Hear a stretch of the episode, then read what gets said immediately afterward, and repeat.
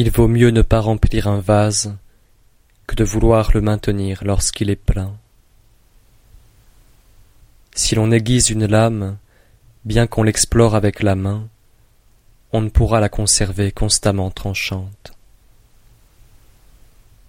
Si une salle est remplie d'or et de pierres précieuses, personne ne pourra les garder.